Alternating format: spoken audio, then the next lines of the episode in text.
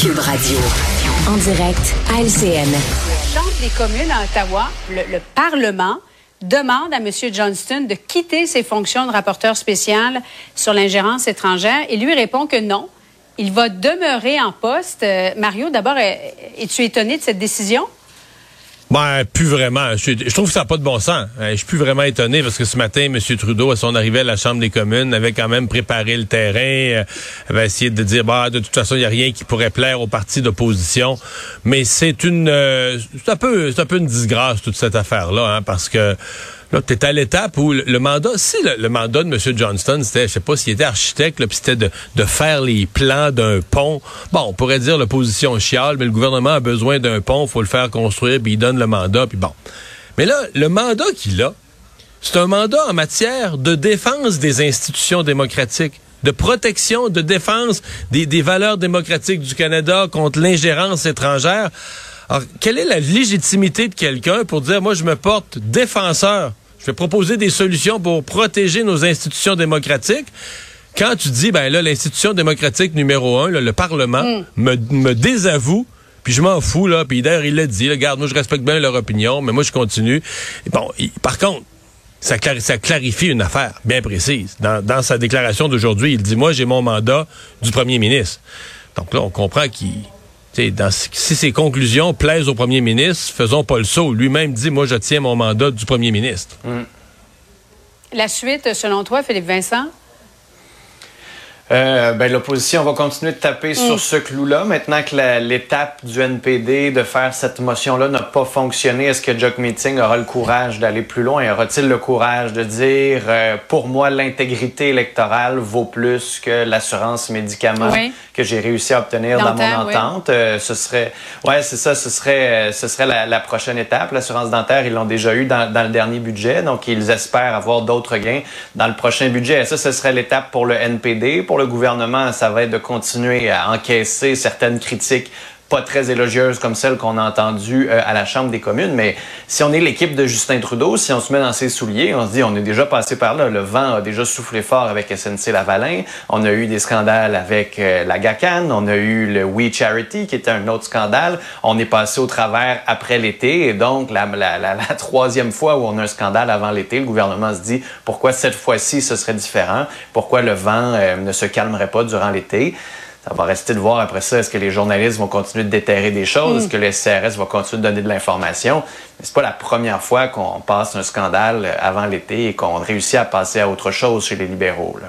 À Québec, maintenant, c'était le début aujourd'hui de l'étude en comité euh, parlementaire sur le projet de loi 15 qui vise à rendre le système de santé plus efficace. Et déjà, Québec solidaire, euh, Mario accuse le gouvernement de, de préparer le terrain en vue d'une privatisation du système de la santé. Est-ce que, selon toi, les préoccupations de Québec solidaire sont fondées? sont plus habiles que fondés. Euh, écoute, il y, en a pour des semaines à en débattre. On va pouvoir voir les arguments. Ils vont devoir article Ouais. par article nous dire quels sont les articles de la loi précisément qu'ils craignent, puis peut-être proposer des suggestions d'amendement.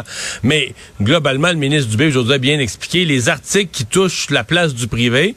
Il c'est des copier-coller. Il a repris ceux de l'ancienne loi, les a repris. Donc, on, on verra dans le débat. Par contre, si on me demande, est-ce qu'aujourd'hui, Québec solidaire, dans les trois partis d'opposition, c'est celui qui était comme diraient mes enfants, qui étaient sa coche, là, parce que eux arrivent, c'est le début des audiences, ils ont une position, euh, tu sais, pour le jour 1 là, des, des, des travaux, ils ont une position idéologiquement tout à fait conforme à ce que leurs membres et leurs électeurs attendent sur le privé versus le, le public. Donc, euh, ils étaient, comme on dit aujourd'hui, ils étaient politiquement sur leur X. Là.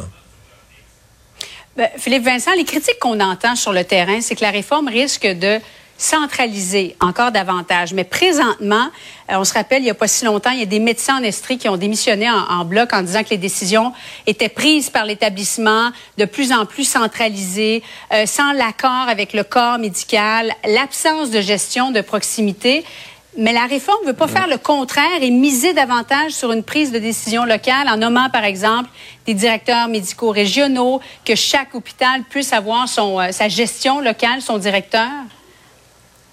Euh, ouais, elle fait un peu des deux. Hein? Donc, mhm. avec la création de l'agence euh, Santé Québec, vient euh, centraliser l'employeur, donc employeur unique. Un employeur unique, oui. avoir plusieurs.